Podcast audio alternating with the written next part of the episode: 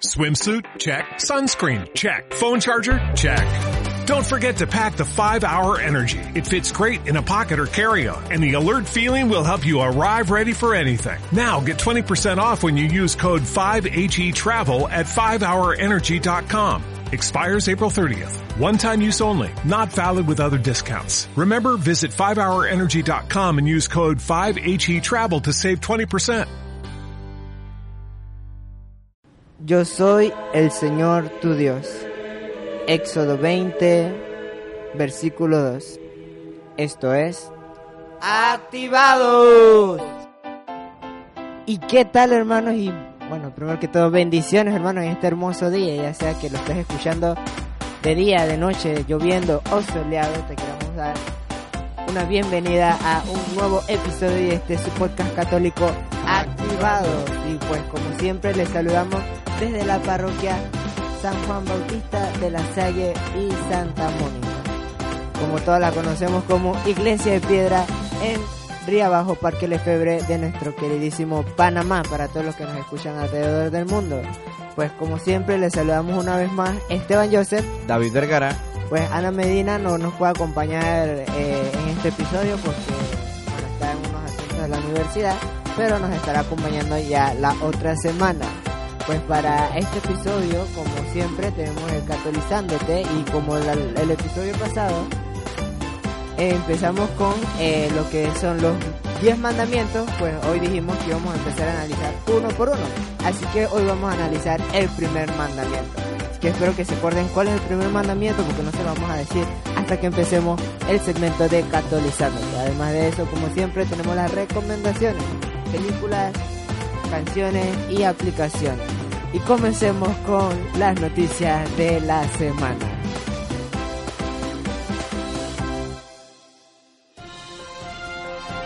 Y en las noticias. Y bueno hermanos, en la primera noticia de la semana tenemos que el Papa Francisco nombra nuevo obispo para la ciudad del Este en Paraguay. Y es que el Papa Francisco nombró hoy, bueno no hoy, el 14 de noviembre, como nuevo obispo de la ciudad del Este en Paraguay al padre Ains William Stecklin, quien hasta la fecha se desempeñaba como rector del Seminario Mayor de los Misioneros Oblatos de María Inmaculada en la capital del país.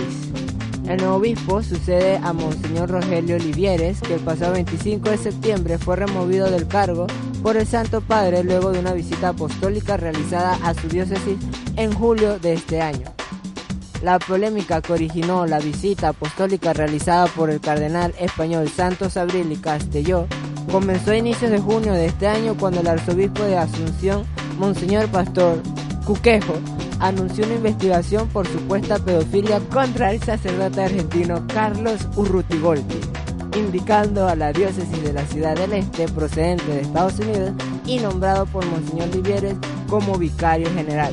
En respuesta, Monseñor Rogelio Olivieres respaldó la inocencia del padre Urrutigolti, asegurando que no hubo ningún proceso penal contra el sacerdote, ni en la justicia civil de los, de los Estados Unidos, ni en la de la Iglesia. Monseñor Livieris acusó al arzobispo de Asunción de ser homosexual. Hasta hoy la diócesis de Ciudad del Este estuvo a cargo del administrador apostólico nombrado por la Santa Sede Monseñor Ricardo Jorge Valenzuela Río.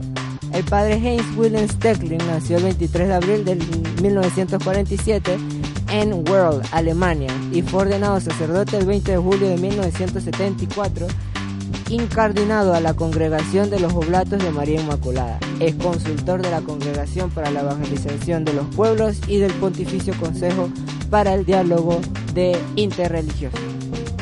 Así que hermanos, oremos pues no solo por todas estas situaciones que están pasando dentro de la iglesia, sino también pues por los nuevos padres que ah, van naciendo y que ya son parte de esta gran iglesia que somos todos. Seguimos con más noticias, hermanos. Interesante, era músico, lleno de amargura, pero unos chicos le dijeron, Jesús te ama, oró a la Virgen y cambió. El músico italiano Roberto Pignoli, después de años de carrera musical, primero mundana y luego cristiana, ha publicado recientemente un libro, testimonio, en italiano titulado il migliore cuore canta, Medjugorje la música di Dio. Están viendo que tenemos gente, ¿cómo se diría? Con muchos idiomas. En Multilingüe. español sería Mi corazón canta, Medjugorje la música de Dios. Él, en él habla de su vida y su fe, y la gente con la que ha tratado y le ha mostrado algo de Dios. No creo que la gente nazca atea, agnóstica o creyente, asegura en el prólogo.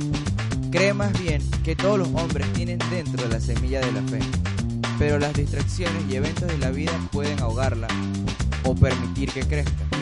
Pero afirma, escribo que quien me escuche o lea pueda reavivar su corazón, pueda recoger los mensajes positivos y mirar dentro de sí, encontrar la senda y el camino y llevar una nueva música a su camino. Hizo música con figuras comerciales importantes como Beccioni, De Andre, Albert Fosti, Loredana Verte. A partir de cierto momento, sus dificultades motoras se fueron agravando y dificultando más su carrera. Jesús te ama. Eran los 80 años. Eran los, años 80. Su vida estaba atascada y él vivía con amargura. Unos chicos de la renovación carismática le dijeron una sola frase. Jesús te ama. En medio de su desierto, en medio de su desierto vital, esa frase le hizo pensar, Jesús me ama, ¿cómo? Soy discapacitado. Solo puedo caminar con muletas. No he tenido una verdadera familia. Pasé mi infancia en internados e instituciones, en una falsa libertad de la droga. Creí en la música, pero el negocio musical me descartó. Jesús me ama. Era como un reto. Los jóvenes carismáticos la animaron a acudir con ellos a un viaje espiritual a Medjugorje, en Bosnia, Herzegovina, donde se decía que se aparece la Virgen María. Era 1984 y decidió ir. Quizá por una vez me pase algo bonito, se dijo. Una oración a María. Allí en Medjugorje oró con sencillez. Pidió a María algo muy poco materialista, llena mi corazón de alegría y sinceridad. Y fue sucediendo. Viajó buscando y encontrando a Dios con los pobres en la India y con las religiosas de la Madre Teresa en Nepal. Creer no es fácil, no lo ha sido para mí, pero pedí ayuda a Dios y Él me guió. Me puse en su disposición. Soy una persona como los demás, pero que tuvo un encuentro fundamental con María y Jesús. El que conoce la vida en la calle y en la cárcel se declara feliz de que el Señor haya tomado el timón de tu vida. Y hoy, Vignoli es esposo y padre y tiene la alegría y la serenidad que pidió. Decidió dedicarse a la música cristiana y ha podido hacerlo durante muchos años. Da conciertos en todo el mundo. Ha publicado 12 álbumes y 5 sencillos. Ha conseguido 5 premios Unity en Estados Unidos y un Grammy de música cristiana internacional. No tengo respuesta para todos los males del mundo. No sé decir a quién sufre, el porqué de su dolor. Puedo solamente decir aquello que he descubierto en el curso de mi existencia atormentada. Esta diversidad es una gracia. Y eso ha sido todo por hoy en las noticias de la semana. Por ahí les subiremos en nuestra página de Facebook algún video musical de este cantante Big Nolly para que ustedes sean testigos de pues de ah Big Nolly como Big Mama. Ah, ok. Big Nolly. Olvídenlo, borra todo esto. Y esto ha sido todo por hoy en las noticias de la semana y seguimos con nuestro segmento de Catolizándote.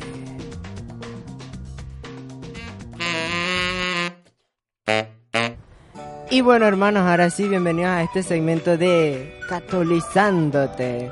Antes de entrar en tema de lo que es el día de hoy, pues pedimos disculpas si escuchan algún instrumento de fondo o voces de fondo, ya que nuestra parroquia está de fiesta, ya que estamos en la feria parroquial de la Medalla Milagrosa, que como todos los noviembre, digo todos los noviembre, todo el mes de noviembre estamos de fiesta no solo por fiestas patrias en nuestro país, sino que también eh, celebramos lo que es la fiesta de la Medalla Milagrosa el 27 de noviembre, así que por eso estamos de fiesta. Entonces ahora sí, entrando al tema de hoy, vamos a hablar lo que es, recordando primero que todo lo que fue el episodio pasado de eh, los 10 mandamientos, que habíamos dicho que son leyes que Dios nos dejó, pues para que nosotros como cristianos eh, las siguiéramos. Porque de esa forma podemos llegar a lo que es la salvación. Así que a, través de todos estos episodios vamos a analizar entonces eh, cada uno de los mandamientos y vamos a analizar el primero, que tal vez algunos se acuerden y algunos tal vez no, pero el primer mandamiento dice, amarás a Dios sobre todas las cosas. Vamos a leer primero lo que dice eh, las escrituras acerca de este primer mandamiento. Lo vamos a leer en Éxodo capítulo 20, versículo del 3 al 6, que dice, no tendrás otros dioses fuera de mí. No te harás escultura ni imagen alguna de lo que hay arriba en los cielos, abajo en la tierra o en las aguas debajo de la tierra. No te postrarás ante ellas ni les darás culto, porque yo, Yahvé tu Dios, soy un Dios celoso, que castigo la iniquidad de los padres en los hijos hasta la tercera y cuarta generación de los que me odian. Pero tengo misericordia de mil generaciones con los que me aman y guardan mis mandamientos. Palabra de Dios, te alabamos Señor. Bueno, eh, aquí claramente esto eh, se resume en lo que es amarás a Dios sobre todas las cosas. Y la primera pregunta que nos dice aquí es, ¿qué significa yo soy el Señor tu Dios? Guiándonos con lo que dice el Yucat, eh, que es el catecismo para los jóvenes de la Iglesia Católica, dice que puesto que el Todopoderoso se nos ha mostrado como nuestro Dios y Señor, no debemos poner nada por encima de Él, ni considerar nada más importante, ni conceder a ninguna otra cosa o persona prioridad sobre Él. Conocer a Dios, servirle, adorarlo es la prioridad absoluta en la vida. ¿Qué significa? Que hay que poner a Dios sobre todas las cosas. Hay mucha gente que se deja llevar por lo que es las tentaciones y ponen eh, primero en su vida el dinero o ponen primero en su vida eh, las drogas, o ponen primero en su vida las bebidas. Entonces siempre hay que tener presente de que Dios fue el que nos creó, Dios es nuestro Padre y por eso no importa cualquier cosa que nos rodee o creamos que es nuestra prioridad, nuestra principal prioridad es Dios. Continuando, una pregunta que quizás muchos hemos escuchado más en muchos amigos, porque más de uno de nosotros quizás tenga un amigo que esté un poco alejado de una vida católica, una vida en Cristo. Y es, ¿por qué adoramos a Dios? Nos dice Yucat, adoramos a Dios por su existencia y porque la revel y porque la reverencia y la adoración son la respuesta apropiada a su aparición y su presencia. Dice Mateo 4:10, al Señor tu Dios adorarás y a Él solo darás culto. Esto es una parte importante, quizás muchos de nosotros, en nuestra humanidad, quizás una especie de orgullo humano, tenemos que despegarnos más bien de lo, de lo que somos, pues de esta carne humana, y ver nuestra parte, ese pedacito que Cristo dejó en nosotros, y ver como que Él es nuestro Padre. Y no es un Padre como el que nosotros tenemos humanamente hablando, es quien nos creó, es quien nos conoce, sabe cuántos cabellos tenemos en la cabeza y muchas otras cosas. Dice el Yucat, pero la adoración a Dios sirve también al hombre, pues le libera del servicio de los poderes de este mundo, donde ya no se adora a Dios, donde a Él ya no es reconocido como el Señor de la vida y la muerte. Otros usurpan, otros lo usurpan en su lugar y ponen en peligro la dignidad humana. Esto es delicado, porque generalmente tendemos a desviarnos, como decía Esteban, a muchas otras cosas y dejamos a Dios como una opción o un momento libre. ¿Se puede obligar a los hombres a creer en Dios? Pues absolutamente no. Nadie debe obligar a nadie a creer, ni siquiera a los propios hijos, si el que está escuchando es padre. Así como tampoco debe ningún hombre ser obligado a lo que es la incredulidad. El hombre solo puede decidirse a creer en total libertad.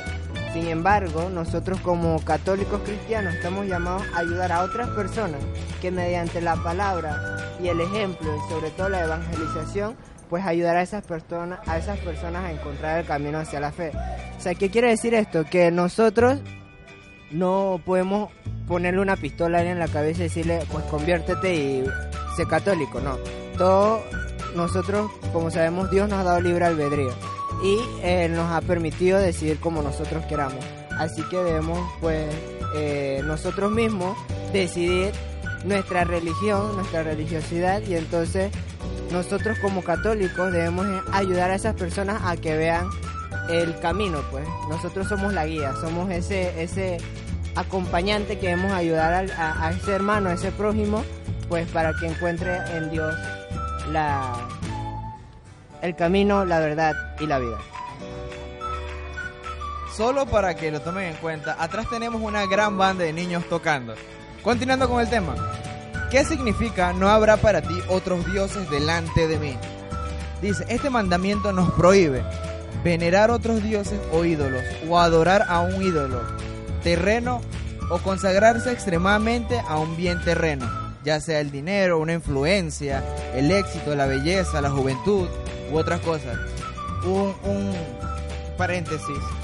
Eh, eso puede ser como las personas que está bien que se te está cerrando un ojo y por estética sería mejor operártelo para que se abra el ojo. Pues qué bonito, ya abriste tu ojo.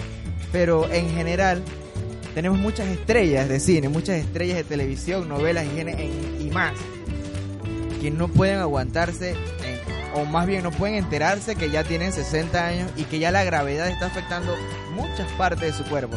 Ya ahí se apegan totalmente a su figura. Quizás eso sea como una especie de pared para estar más cerca de Cristo. Cierro paréntesis.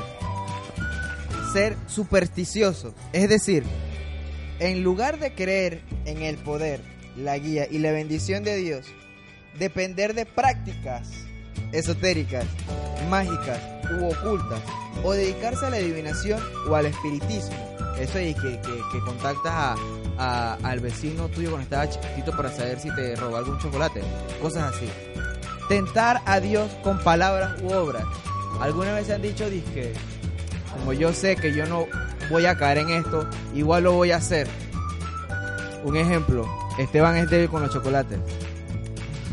Si yo le pongo un chocolate a Esteban y yo le digo no te lo comes y se lo abro y él se queda ahí sabiendo que puede irse, pues él va, lo más probable es que le meta el dedo a ese dulce, a ese chocolate y se lo coma o quizás lo pruebe o lo huela y está cayendo sabiendo que era mejor irse. Cometer sacrilegio. ¿Sabías que sacrilegio, dícese del robo o la profanación de algo santo? adquirir poder espiritual mediante corrupción y profanar lo santo a través del comercio. Simonía. Ahora, ¿es compatible el esoterismo con la fe cristiana? Esoterismo. Del griego esotéricos. El círculo interior, lo interior. Aquello para lo que es precisa una iniciación para entenderlo. Desde el siglo XIX se usa como un concepto genérico de las doctrinas y las prácticas espirituales en las cuales el hombre es conducido a un supuesto conocimiento verdadero que siempre está ya dentro de él. Por el contrario, una revelación en la que Dios se muestra a los hombres desde fuera es extraña al pensamiento esotérico. Bueno, solo cabe mencionar de esto, es que tal vez muchas personas practican eh, ciertas cosas esotéricas, por ejemplo, el yoga o la meditación, que no está mal eh, lo que es meditar o relajarse, pero si es que usan esto para buscar lo que es su paz interior, cuando en verdad la verdadera paz está en Cristo. Y no solo en lo que es, por ejemplo, prácticas como el yoga, la meditación, sino que, por ejemplo, se van más allá y visitan a alguien para que le lean las cartas sobre el futuro. O van y van donde una persona y que le ponen la mano ahí para que le lean las líneas de las manos y le digan cuál va a ser su vida. Entonces son estas como pequeñas prácticas, por ejemplo también lo que son los signos zodiacales, de que si eres Libra vas a ser feliz, de que si eres Cáncer entonces vas a ser infeliz. Eh, eso, se, se- o sea, se dejan llevar por estas prácticas que al final no le dan paz en realidad porque no tienen a Cristo en su corazón. El problema también es que una cosa lleva a la otra. Muchos comienzan por el yoga. Quizás se escucha extremista, pero abran, abran los ojos. Muchas personas comienzan por el yoga, luego como pues no sé qué va a hacer de mi vida, necesito que me digan qué va a pasar con mi vida y van a las cartas, van a- al esoterismo. Luego esoterismo pues eh, muchos eh, terminan como en este en el ocultismo en ciertas cosas para para arreglar su futuro. Suena divertido, suena cómico y todo, pero muchas personas en realidad, hablo por Panamá, no sé si en otros países, pero inventan muchos baños para tener el dinero, eh, muchas cosas como encender una vela para tal cosa, eh, muchas otras locuras. Que al final pues estás atentando contra tu propia fe, contra tu propia, contra el propio camino que te que ha creado Dios para ti. Entonces te alejas y poco a poco vas construyendo un muro que te aleja de Cristo. Que sí es cierto que Dios puede contra todo, pero mientras uno no lo acepte, no va a entrar ahí. El Señor te va a buscar de muchas maneras, pero siempre, hasta que tú no lo aceptes, hasta que tú no digas, Cristo, ven a mí, Cristo no va a patear la puerta de tu casa para entrar. Continuando, ¿es el ateísmo un pecado contra el primer mandamiento? Hay que tomar en cuenta muchas cosas. Hay vivencias que hacen que las personas se sientan ateas. Hay cosas en la vida que generalmente hacen que la persona se aleje. Entonces, nos dice el Yucat, el ateísmo es un pecado en cuanto al rechazo o la negación de la existencia de Dios. Pero la impuntualidad de esta falta puede quedar ampliamente disminuida en virtud de las intenciones y las circunstancias. La frontera entre la posibilidad práctica de creer y la resistencia a creer es con frecuencia imprecisa. La actitud de rechazar la fe y sencillamente como algo sin importancia, sin haberla examinado detalladamente, es con frecuencia el más grave que algún ateísmo teórico. ¿Qué sería el ateísmo teórico?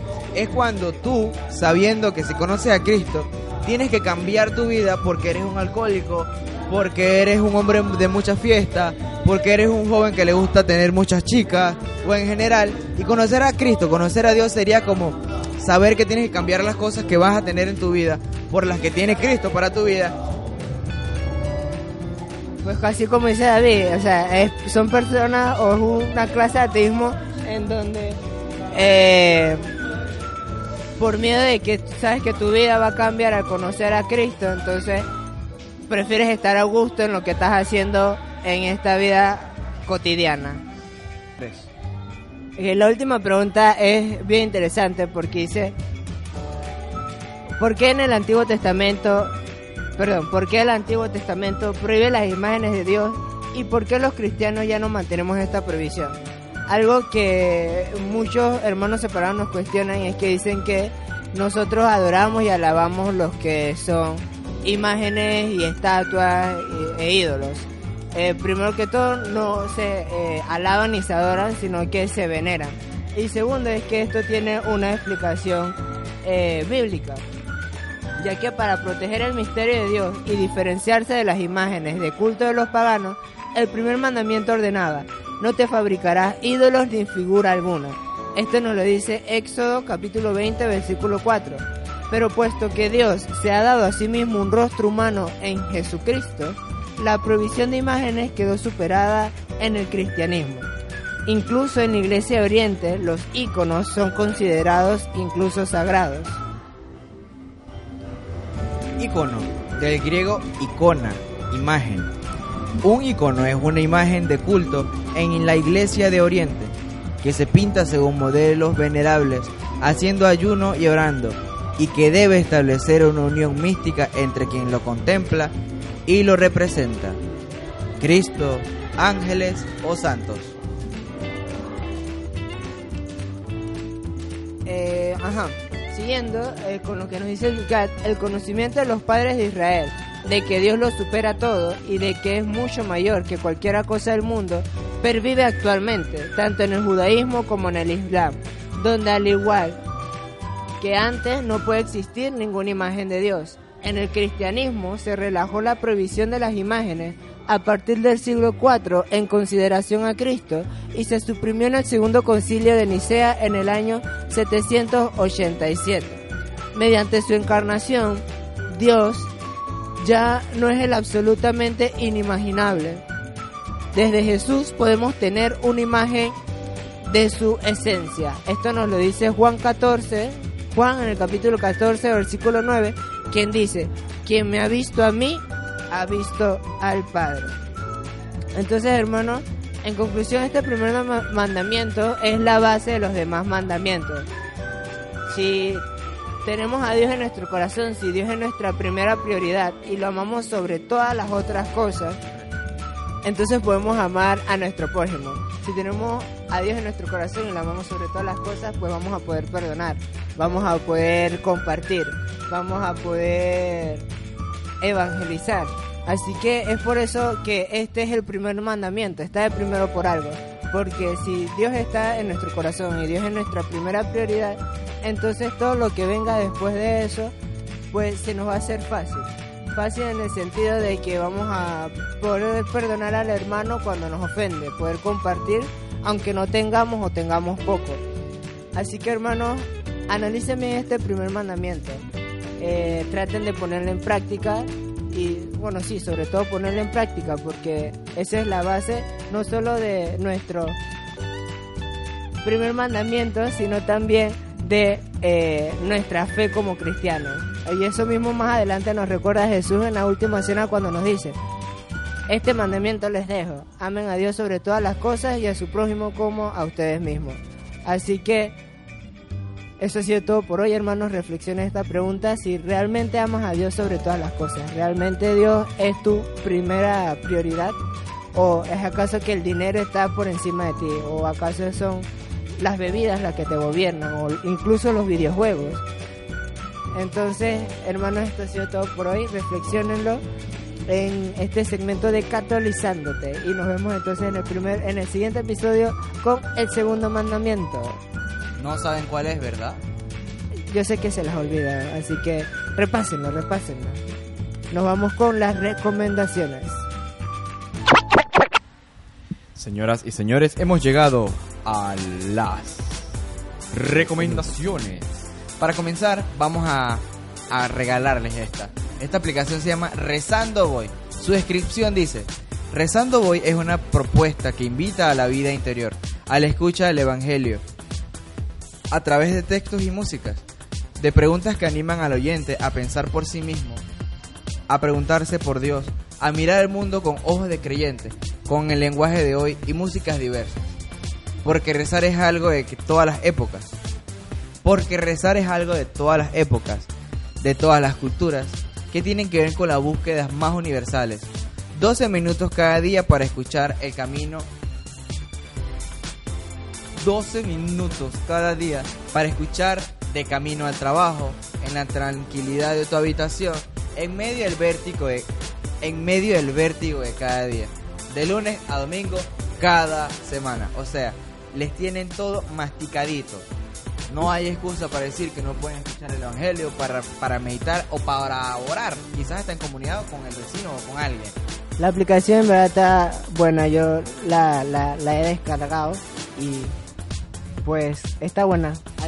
Te leen el Evangelio, te leen tu reflexión y los comentarios que aparecen en, en, donde usted lo descarga. Está, o sea, son buenas las En el Play Store. En el Play Store. Los comentarios hablan bien acerca de esta aplicación.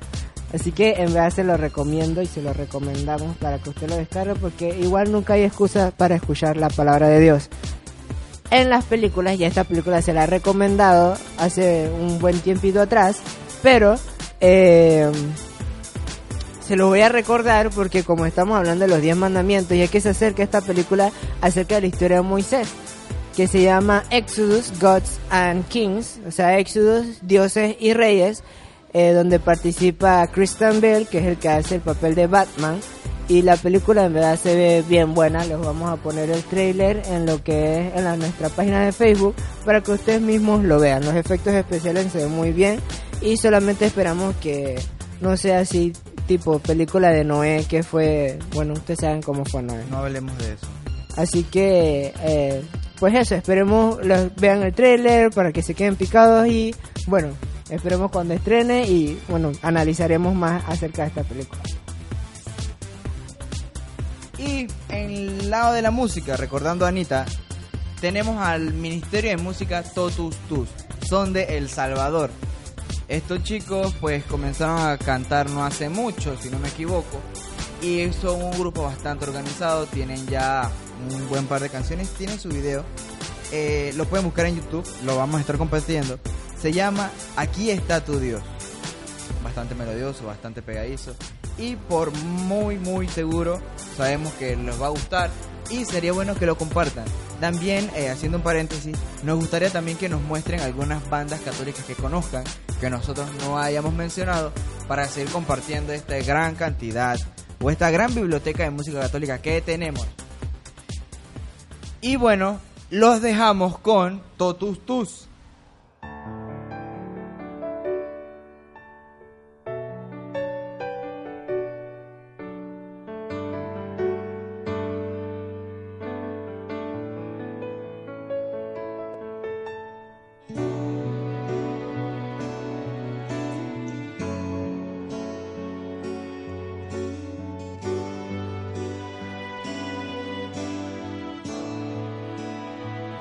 Estaba perdido, no tenía salida.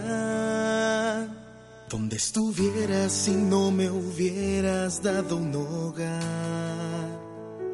Cuando tu luz inmensa llegó con tanta fuerza. El Hijo del Padre que se ha convertido en pan. Una lágrima estremecida brota. El corazón implora una petición. Aquí está tu Dios que da la vida. Aquí rompes las cadenas que te lastiman. Aquí sentimientos pueden retomar las fuerzas que hacen falta para continuar.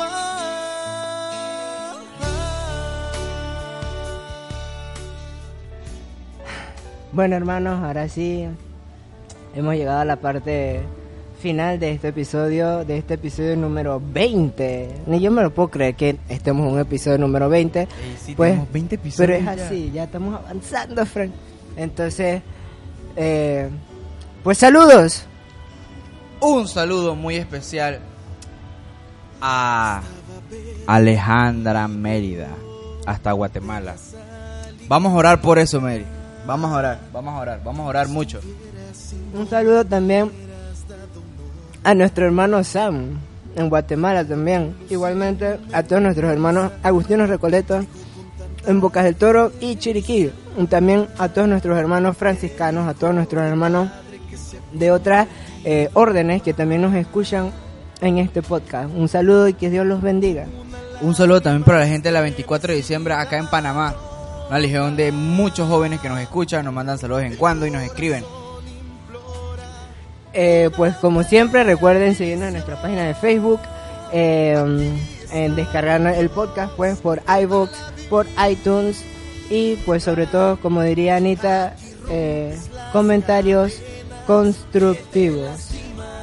A Esteban le faltó decirlo del Podroid. Recuerden descargar Ah, el Podroid, que es Podroid, una sí. aplicación muy, muy, muy, muy liviana. No pesa casi nada. Nada, Y los o sea- audios que descarga también los comprime, o sea que no les ocupa espacio en el teléfono.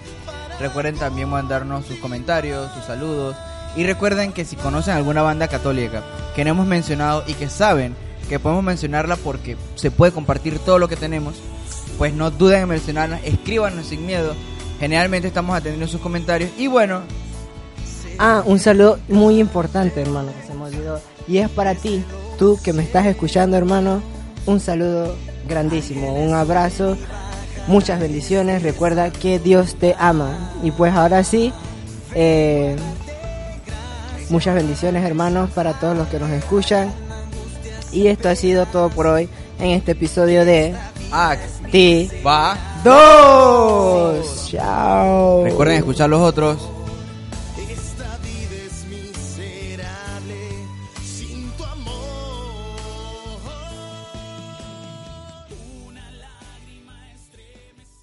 When you drive a vehicle so reliable it's backed by a 10-year, 100,000-mile limited warranty, you stop thinking about what you can't do and start doing what you never thought possible. Visit your local Kia dealer today to see what you're capable of in a vehicle that inspires confidence around every corner.